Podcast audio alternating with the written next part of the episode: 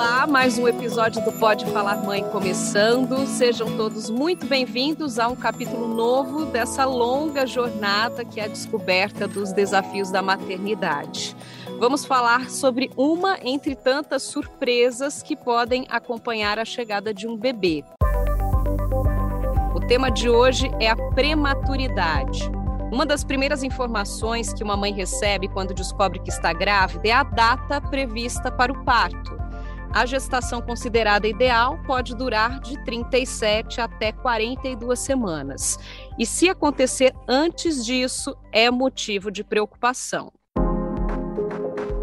A minha primeira convidada é a Regiane Fernandes, mãe de gêmeos, um menino e uma menina, que hoje estão com três anos, e eles nasceram de 26 semanas.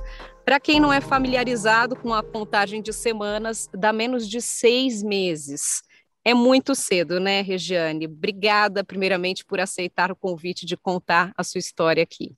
Eu que agradeço, Larissa. Muito obrigada a você. Eu agradeço muito. É muito cedo. Foi um susto, né, para a gente. Nós não estávamos esperando a gestação ser tão cedo. Nós preparamos sempre para ter os bebês, porque foi uma fertilização in vitro. Então, assim, a gente sempre esperou. Eu tenho 10 anos de casada e foram sete fertilizações. Então, assim, eu estava preparada, fiz regime, eu vinha fazendo pré-natal certinho, então, assim, tinha uma alimentação balanceada, vinha com nutricionista, e eu comecei a passar mal de um dia para o outro. Eu comecei a inchar muito. E aí eu comecei a reter líquido, minha pressão começou a subir. Isso, o médico da, da minha fertilização in vitro, ele entrou em contato comigo para ver como que eu estava, e eu falei que eu estava passando mal, e aí ele entrou em contato com o médico de é, gestação de risco. Eu mandei os exames, tudo, e aí ele falou assim, é muito sério o que está acontecendo com você, essa pressão está muito alta, e você subiu de peso muito rápido. Eu já tinha, ganha, é, já tinha ganho de peso mais ou menos de uns 20 quilos. Então, ele falou assim: o perigo de acontecer é, algo muito sério com você e com os bebês, e se a gente não fizer isso, a gente vai ter que interromper a gestação. E assim, para uma mãe que estava desesperada em ser mãe, é, interromper era tudo que eu não queria, né? Nós fazíamos ultrassom todos os dias. E naquela terça-feira que eu tinha feito as 26 semanas, eu meio que sabia que parece que eles iam nascer aquele dia. E aí foi o que aconteceu. A gente foi, fez o parto, prepararam as incubadoras, a Maria Alice eu não vi. Do Antônio eu ainda peguei ele um pouquinho no peito, assim, colocaram, a enfermeira colocou ele um pouquinho no meu peito, e a Maria Alice eu não vi. Então eu não tive contato com ela. E eles eram com... muito pequenos, eu imagino. Muito, muito pequeno. A Maria Alice eu falo que era do tamanho de um celular. E aí o Antônio já era um pouquinho maiorzinho, acho que ele mediu 30 centímetros, então ele era um pouquinho maior, mais compridinho, assim. É uma imagem que eu nunca imaginei que eu ia ver, sinceramente. Você vê um neném lindo de 4 quilos e você vê um nenenzinho de 400 e poucas gramas, ou de 700, mesmo de 700, o Antônio eu falo que era mais bonitinho, mas a Marilice era uma imagem que impactava a gente. Então, assim, foi era minha filha, eu amava, eu queria ela de todos os jeitos, mas assim, eu nunca tinha visto, né, Larissa? Então, pra gente foi impactante a hora que eu vi. Eu convido agora a participar da conversa o Dr. Jamil Pedro de Siqueira Caldas. Ele é pediatra, neonatologista, professor da Faculdade de Ciências Médicas da Unicamp e diretor da Divisão de Neonatologia do CAISME, o Centro de Atenção Integral à Saúde da Mulher. Obrigado pela participação, doutor. Prazer poder participar com vocês em um assunto tão importante aí que é a maternidade principalmente em relação à prematuridade. Doutor, no caso da Regiane, como a gente já escutou aí um pouquinho da história dela, 26 semanas é considerado um prematuro extremo, né? Eu queria que o senhor falasse um pouquinho para a gente sobre os parâmetros. A partir de quantas semanas um bebê pode ser considerado prematuro? Isso, você já fez um comentário importante no começo da nossa conversa em relação ao tempo correto, o tempo habitual do nascimento de uma criança, entre 37 e 41 quase 42 semanas, né? Em geral, acontece naturalmente por volta da 39ª, 40 semanas de gravidez. Então, toda criança que nasce antes de iniciar a 37ª semana, né, então até 36 semanas de vida, de idade de gestação, ele é considerado prematuro. E quanto menor essa contagem, menor essas semanas, mais imatura essa criança. Então, tem mais chances de não sobrevivência, de acontecer algum problema com a criança durante a sua estadia na internação. Né? Então, a gente divide a prematuridade em prematuro tardio, ou seja, aquele que nasce entre 34 e 36 semanas. Esse é quase o termo, mas ele não é o termo. Portanto, ele não está completo fisiologicamente, completo funcionalmente para a, a, a, adaptação para a vida extrauterina, para a vida como a gente tem, né? Então não, não é não é não deveria nascer também, né? Bom, aí tem o pré-termo que chama de moderado, que é entre 28 e 33 semanas. Então, esse, obviamente, que tem um desempenho né, pior do que, o, do que o anterior. E tem os extremos, que é aqueles muito pequenos, muito imaturos. Não é pequeno em termos de peso. Eu diria, a melhor palavra para traduzir isso é imaturo, mais imaturos ainda. Então, os que nascem de 27 semanas para baixo, a gente considera imaturo. A prematuridade extrema. E eu imagino que quanto mais cedo esse bebê chega, né, maior a chance dele ter consequências para a saúde, sequelas, né? Não sei se eu posso usar esse termo. Pode sim, exatamente. Então, quanto, quanto mais imaturo, maiores as chances. Então, a gente trabalha com dois, dois parâmetros, que é mantê-lo vivo, né, que no passado isso significava uma mortalidade muito, muito elevada dessas crianças, e não só manter vivo, mas manter vivo uh, e entregar para a família, devolver a família no momento da alta uma criança normal como qualquer outra, ou seja, sem as sequelas que você falou, especialmente do ponto de vista neurológico e do ponto de vista de crescimento. Quais são as então, principais sequelas, doutor, as mais preocupantes? Isso. Uh, como eles vão ter de amadurecer fora do ambiente uh, uterino, né? Uh, as preocupações maiores são em relação ao desenvolvimento do sistema nervoso, do cérebro e suas estruturas anexas. E ele é um órgão muito sensível a todas as influências do ambiente, barulho, luminosidade, manuseio, né? todo o cuidado da criança que era feito no ambiente uterino, todo protegido do som, da luz, do calor materno fornecido, né? do coração batendo regularmente, do oxigênio sendo fornecido, agora ele, ele é colocado num ambiente que apesar de ser adequado tecnologicamente, a gente pode chamar de hostil. Não é, não é o útero da mãe. Né? Então, a gente tenta imitar esse ambiente, mas a gente não é perfeito. E então, são nas últimas semanas que os bebês acabam se fortalecendo mais. É, o que, que acontece, doutor, nas últimas semanas de gestação de tão importante? Exato. Normalmente, a, a formação, quer dizer, o órgão si, os órgãos em si e tecidos já estão formados no segundo trimestre, para o início do terceiro trimestre. Os últimos três meses eles crescem em tamanho, em peso, em gordura, músculo, né? Então eles vão crescer, amadurecer para nascimento, se apropriar para o nascimento. Se eles nascerem antes, os órgãos ainda não estão funcionando adequadamente. Né? Então, o cérebro, o rim, o coração, o pulmão, eles podem ter alguma lesão secundária a isso. A gente sempre fica preocupado com o desenvolvimento neurológico e com o pulmão. O pulmão não está maduro o suficiente para respirar antes da 36ª, 37ª semanas de gestação. E o próprio nascimento, o ambiente fora do útero, pode eventualmente provocar uma lesão pulmonar e essas crianças ficarem dependentes do oxigênio por um bom tempo. É provável que filhos da, os filhos da região tenham essa necessidade de uso prolongado de oxigênio, né? Uh, e que pode ter consequências, inclusive, para a vida toda.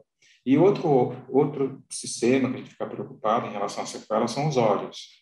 A retina também é formada muito tardiamente. O amadurecimento é formado muito tardiamente na gravidez. E o nascimento prematuro propicia esse desenvolvimento num ambiente não adequado.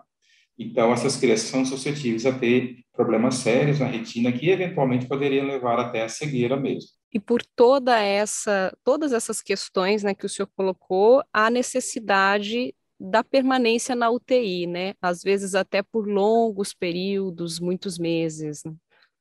Exato. Então, é, é, uma, é uma maternidade que é complexa, né? A maternidade em si altera bastante o comportamento da mulher em si, né? Altera no sentido normal, a gravidez não é doença, mas ela tem que se preparar para isso. E quando isso acontece de uma forma antecipada, aí, no caso dela, 26 semanas, isso já era uma surpresa, uma adaptação rápida àquela situação, e bebês que não vão ficar com ela, no caso, dois, né? No seu caso, Regiane, quanto tempo seus bebês ficaram na UTI?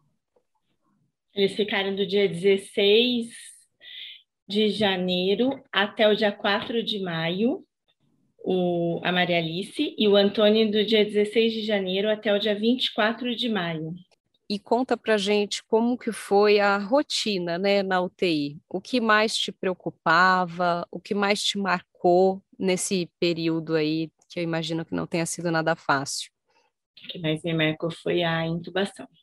A intubação e a desintubação. Toda vez que falava que ia estubar, eu ficava em pânico, porque eu achava que eles não iam conseguir ficar sem o tubo. Então, para mim, a intubação era importante. Eu não tinha noção que eles precisavam serem estubados para tentarem respirar sozinho.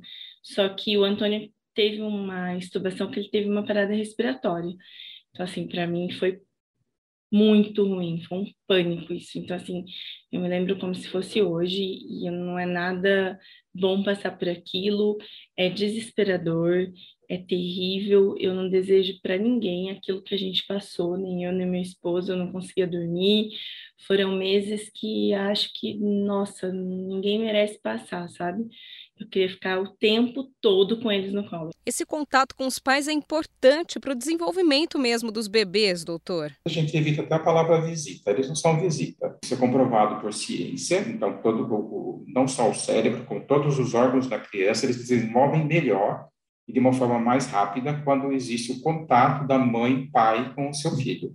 A gente usa uma palavra em inglês, mas ela traduz bem que é bonding, quer dizer, a ligação, a conexão da mãe com seu filho, do pai com seu filho, e saber que eles estão frágeis, mas eles têm uma esperança de desenvolvimento normal aí, de, uh, conforme a, o tratamento é feito. O toque da mãe, essa mão que fica ali quentinha sobre o bebê, embora ele não saiba que é a mãe dele, mas ele, ele, depois de algum tempo, escutando a voz da mãe ou do pai, começa a ter associação da voz com o toque, de algo prazeroso, de algo positivo, de algo agradável, que faz com que seu, seu organismo se desenvolva, e assim que ele tiver uma estabilidade clínica suficiente, ele já é colocado no contato pele a pele.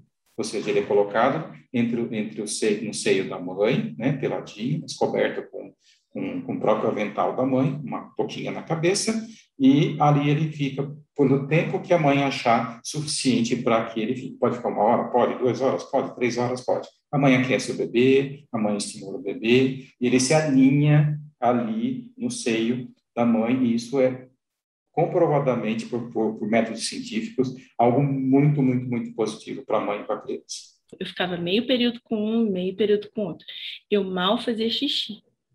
Tanto que até hoje eu procuro tomar mais água e no banheiro, porque eu acabei ganhando uma infecção de urina, assim, sabe? Porque eu não ia no banheiro lá no hospital, eu ficava o maior tempo possível. Meu marido me deixava de manhã e ele me tirava do hospital. Praticamente me tirava, porque eu queria ficar lá no hospital o tempo todo.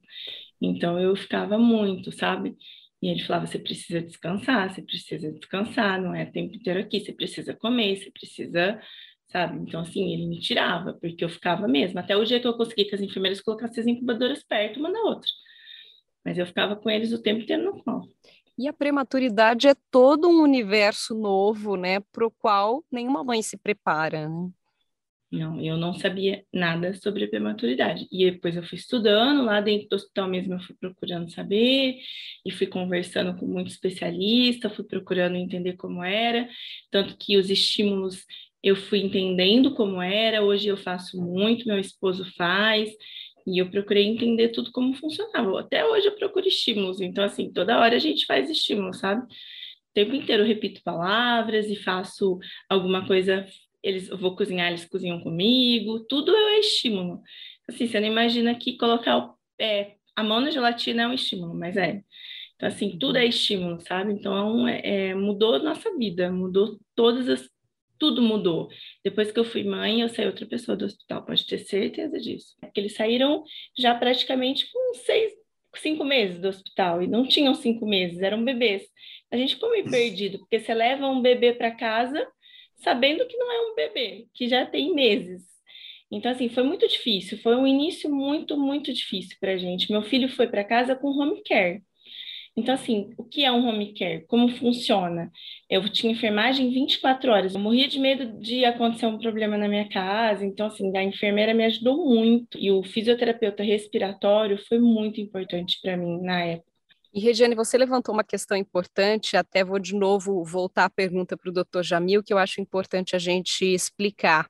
Essa questão da correção da idade, né, doutor? Como que funciona e até quando ela deve ser considerada, né? A Regiane comentou que saiu do hospital com bebês de cinco meses, mas que, enfim, eram praticamente recém-nascidos.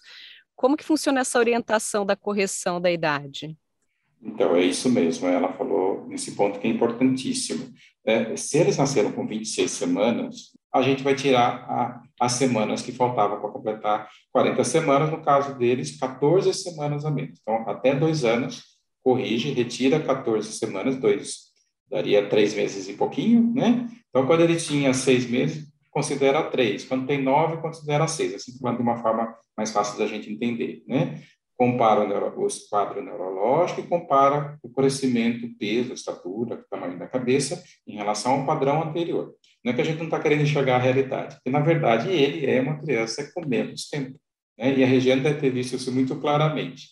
Quando fazia as correções, os bebês delas deviam ter um desempenho melhor e um, e um, perfil de crescimento também melhor do que se usasse a idade gestacional, a idade verdadeira cronológica. Existe uma causa, o que pode levar a um parto prematuro? Então, uh, basicamente, a gente poderia uh, uh, usar três causas. Uma, ou a bolsa rompe antes do tempo, por algum motivo, a bolsa d'água que envolve o bebê, e, e, isso pode implicar a infecção da mãe ou mesmo do feto. Né? Então, às vezes, a gravidez é interrompida por causa do risco de infecção.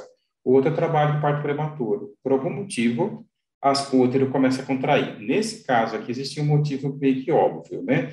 É, existiam duas crianças lá dentro, então, se eu somar o peso dos dois para 26 semanas, devia ser um peso de muito mais, é, mais tempo na gestação. E toda vez que o útero começa a, a crescer, de uma forma normal, as contrações não acontecem, mas quando ele é subitamente submetido a essa, a essa expansão, digamos assim, né? Ele começa a querer contrair e aí acaba nascendo. O peso da mãe, o inchaço, como a Regiane comentou que foi no isso. caso dela, a pressão alta, tudo isso interfere, isso. pode contribuir para um parto prematuro? Pode, essa é a terceira causa que a gente chama de, de, de uma indicação clínica, né? Ela, tá, ela ganhou bastante peso, ela teve pressão alta, que a gente chama de doença hipertensiva, ou pré-eclâmpsia. Isso é uma ameaça para a vida da mãe, uma ameaça para a vida dos fetos, no caso de gemelares, né? Então, né, nesse caso da doença hipertensiva, às vezes a gestação é interrompida porque a mãe corre risco, ou o feto corre risco, ou os dois. E no caso aí, com 26 semanas, a gravidez teve sido interrompida por um risco materno aí, muito importante, e a gravidez foi interrompida. Então, existe a doença materna, a doença do feto, ou a bolsa rompe antes do tempo, ou o útero começa a contrair antes do tempo. Gêmeos, como foi o caso da Regiane, tem mais chances de nascer antes da hora? Tem, pela sobredistensão, o útero cresce demais e começa a contrair, ou a própria gemelaridade e a fertilização in vitro são, são um risco para desenvolver a pré-eclâmpsia ou diabetes durante a gestação. Então, são condições clínicas que podem favorecer a interrupção prematura da gravidez. Agora, tentando desvendar um pouquinho aqui de mitos e verdades, por exemplo, exercício, a mãe fazer uma força excessiva nos últimos meses, esse tipo de coisa pode também provocar um trabalho de parto antes da hora? Em geral, não. Tanto que é liberada a atividade física sob recomendação do educador físico, especialmente, é o fisioterapeuta, né? Para a gestante é recomendado, porque isso faz, faz bem para a saúde dela, né? Até para a gestação. Então, ele é recomendado uh, que seja feito, as, as mulheres são, são, afastadas do trabalho até muito tardiamente da gestação, né, porque isso não, em si não interfere numa gravidez sobre todos os outros aspectos normais. Mas agora, para quem já teve uma ameaça de contração uterina, querer ter trabalho quase prematuro, né, ou tem um colo muito curtinho, aí aí a gente recomenda o repouso ou uma atividade física muito, muito orientada por um profissional especializado para que isso não provoque a, as contrações uterinas. Regiane, e hoje seus filhos já estão com três anos. Conta pra gente se eles se desenvolveram como esperado, se ainda precisam de cuidados médicos específicos, como que eles estão? Nossa, hoje nós estamos muito felizes, assim, porque tudo que foi falado, lógico que os médicos deixaram para a gente muito claro tudo que poderia ocorrer, e eu acho que isso foi bom, porque alertou claramente para a gente as possibilidades dos problemas motores, psíquicos e todos, e a gente foi procurando todos os médicos responsáveis por todas as áreas. Eu acho que foi é, onde a gente pôde fazer um projeto aí para a gente poder, desde pequenininho, procurar todos os especialistas e montar o projeto de, de vida deles, né? E aí eles fizeram, desde quando eles saíram da UTI, eles fizeram disciplinas é, multidisciplinares dentro da minha casa. TO, físio. Então, eles têm ainda, mesmo depois que eles saíram até hoje, eles têm terapia ocupacional, fisioterapia, fono, então, assim, eles desenvolvem é, três vezes por semana de fono, de terapia ocupacional, é, todas as disciplinas que, tudo que eles puderam fazer de, de terapias, eles fazem é, durante a semana na minha casa. E esse processo de simulação que ela falou, o fisioterapeuta, o terapeuta ocupacional, é extremamente importante, tanto na prevenção de lesão, ou seja, eu não quero que aconteça, como na reabilitação. E quanto mais precoce essa reabilitação acontece, maiores chances de, de que essas, as duas crianças, no caso, né, tenham um desenvolvimento neurológico melhor ou pelo menos facilitado. Né? Se a gente imaginava que seria uma sequela mais importante, eu consigo reduzir essa intensidade para um nível em que a qualidade de vida se impõe, que eles sejam autônomos, que eles são pessoas, são, são crianças que vão se tornar adultos independentes e autônomos. É, hoje eu vou, levo sempre, a gente ainda acompanha vários médicos, mas não, hoje eles estão tendo uma vida mais normal, assim. E a gente também parece que começamos a ter uma vida mais normal, a gente consegue ir em lugares, eles já não tem mais o home care, o Antônio não precisa mais de enfermeira, a gente está começando, a gente come, come junto na mesa, as comidas são iguais, então, assim, agora, agora já estamos vivendo uma vida de família, assim, sabe? Então tá mais gostoso. Hoje eles estão ótimos, assim, não posso nem, nossa, eles falam, se comunicam bem, são sociáveis, estão, nossa, estão ótimos, muito bem. Para a gente encerrar, doutor, é, a prematuridade é algo que surge, assim, é um tema que surge de surpresa, né, na vida da mulher. De repente, nenhuma mulher se prepara para ter um bebê prematuro. Mas existe alguma orientação, alguma forma de prevenção que as mulheres que pretendem engravidar ou que estão aí no início da gravidez, algum cuidado que elas podem tomar para evitar um parto prematuro? Na verdade, é, é, é o acompanhamento pré-natal. Né? A gente nunca sabe quando uma gestante, uma pessoa que nunca engravidou, se ela vai ter chance ou não de ter um parto prematuro ou ameaça de parto prematuro, às vezes não, não chega até a nascer, né? Então, acompanhamento pré-natal é muito bem feito, muito bem uh, realizado, ele é importante detecção de infecção urinária, que pode gerar parto prematuro. No caso da pressão alta dele, já, dela, já detectar no início, quando a pressão começa a subir, usar medicação específica, fazer os controles muito mais próximos, em vez de retorno de mês em mês, fazer um retorno mais curto, né? E, e, e, o exame do colo uterino fora da gravidez é o único marcador, o único exame que a gente consegue detectar se o colo do útero é muito fino e, portanto, essa gestação tem risco esse útero, durante a gestação, tem risco do colo abrir e romper a bolsa antes do tempo. Então, o obstetra ele consegue detectar isso fora da gravidez.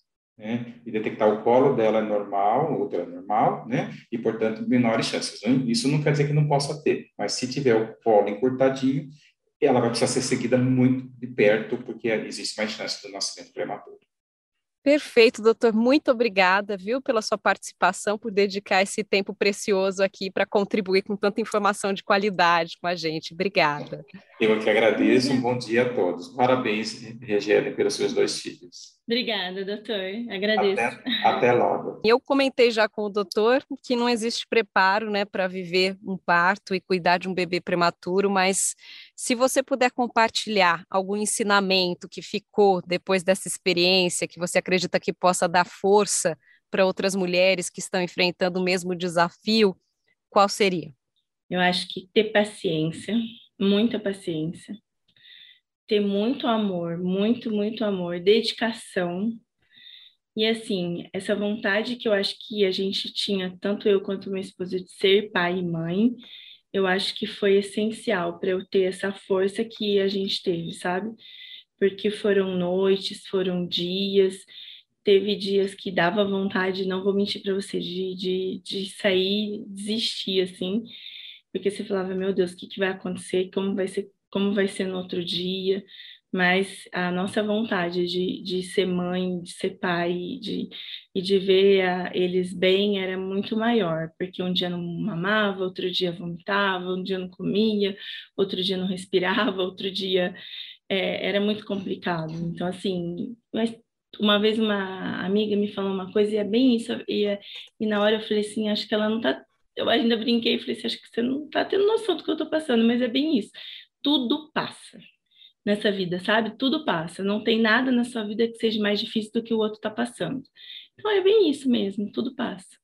Graças a, a Deus para você passou e agora tá passou. você está curtindo muito aí sua maternidade, seus pequenos. Eu até falo, uma hora eu vou escrever um livro, sabe, de tudo isso com calma e eu tento ser super calma com eles para eles não serem crianças estressadas, porque o meu trabalho já é estressante. Eu trabalho em banco, eu recebo, falo com muitas pessoas, mas eu chego em casa, eu esqueço o banco, fecho a porta de lá e eu tento manter a calma e meu marido também, porque senão a gente deixa eles também nesse ritmo acelerado que nós já vivemos. Então, a gente não quer isso para eles.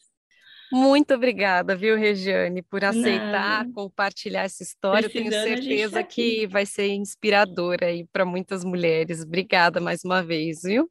Imagina, precisando, eu estou à disposição, tá, Larissa? Sempre. É isso por hoje. Reforço mais uma vez a importância das mães e de todos os envolvidos nos cuidados dos bebês se informarem. Nossa função aqui no Pode Falar Mãe é essa. Esse podcast é produzido e editado junto com a minha parceira Luana Cesarini. Curta e compartilhe. Até a próxima.